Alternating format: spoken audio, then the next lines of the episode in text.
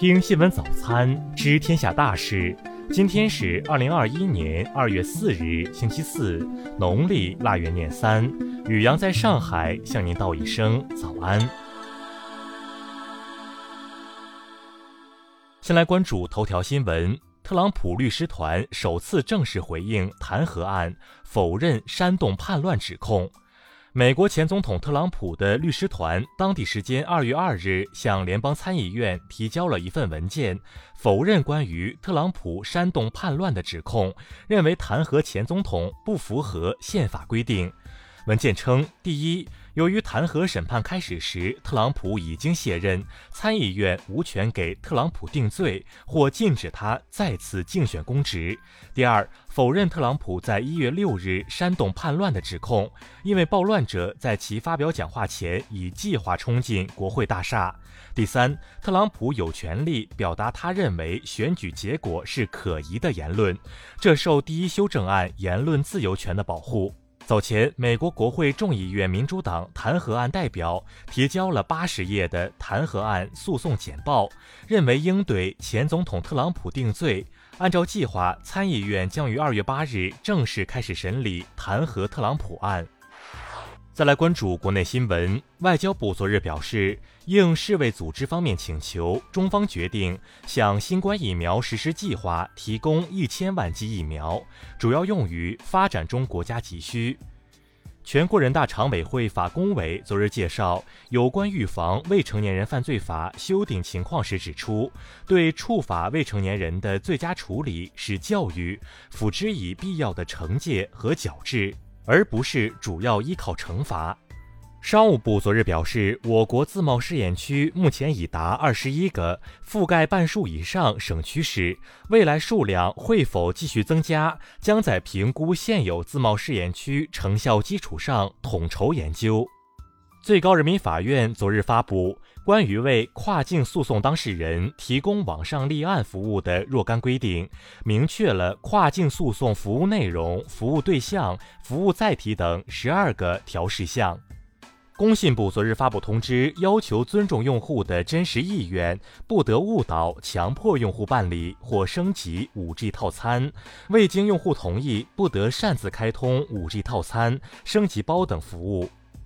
数据显示，二零二零年全国消协组织共受理消费者投诉九十八万两千两百四十九件，解决七十四万九千三百一十七件，投诉解决率百分之七十六点二九，为消费者挽回经济损失十五万六千三百九十三万元。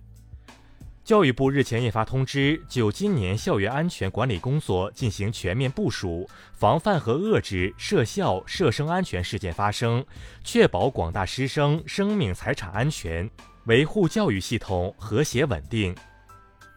第四十七次中国互联网络发展状况统计报告显示，截至二零二零年十二月，我国网民规模达九点八九亿。其中，月收入在五千元以上的网民群体占比为百分之二十九点三。再来关注国际新闻，美国总统拜登二日宣布成立跨部门工作组，解决非法移民骨肉分离问题，并提出解决南部边境移民问题的整体治理框架。据美媒报道。在新冠疫情和反种族主义示威的冲击下，2020年全美每一个月的凶杀案发生率都比2019年还要多，全年凶杀案激增百分之三十。俄罗斯外交部三日表示，北极地区军事活动日益提升和信任措施削弱，可能使世界倒退几十年，回到冷战状态。德国总理默克尔二日表示，欧盟对任何新冠疫苗都持开放态度，欢迎任何疫苗企业向欧洲药品管理局提出申请。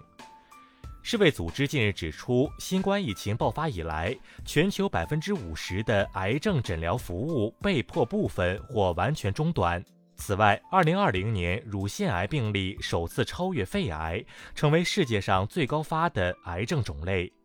伊朗方面二日表示，已在纳坦兹核设施成功安装数百台 IR-2M 型离心机，以提升铀浓缩能力。此举被认为是伊朗分步减少履行伊核协议承诺的一部分。二日夜间，缅甸国防军总司令部宣布成立国家管理委员会，同时宣布了一系列人事任命，其中总司令敏昂莱将担任国家管理委员会主席。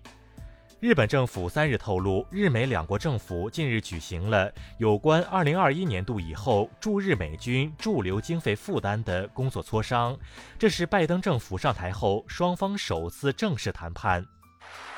再来关注社会民生新闻。近日，天津一男子因不想上班，谎称感染新冠，被天津警方以涉嫌虚构事实、扰乱公共秩序，行政拘留五日。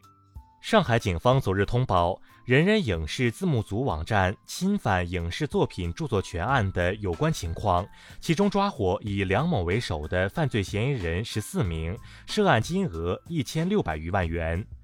河南省永安市公安局昨日发布通报称，关于民警苏某某被举报非婚生子女一事，该局已开展调查，并报市纪委监委，后续将客观公正、依法依规作出处理。山西省太原市近日开展为期五个月的犬类管理综合整治行动，其中目标包括养犬登记率达百分之一百，发现无主犬知捕捉率达百分之一百等。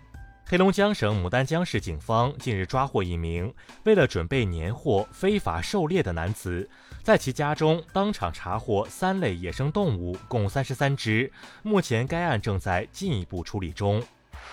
再来关注文化体育新闻，CBA 常规赛继续进行，上海九十八比九十三战胜广州，广东一百一十八比一百一十五战胜辽宁。昨日，北京所有冬奥竞赛场馆完成首次制冰造雪工作，并具备测试比赛条件。这标志着北京冬奥会筹办已由建设阶段转入测试运行阶段。曾氏家文物特展第二期昨日在湖北省博物馆对公众开放。此次展览是全国馆藏的曾国青铜器首次集中展出，揭示魏魏史书所载的曾国七百余年历史。中央广播电视总台消息，五日至十一日，央视少儿频道将播出二零二一年春节特别节目《过年了》。以上就是今天新闻早餐的全部内容。如果您觉得节目不错，请点击再看按钮。咱们明天不见不散。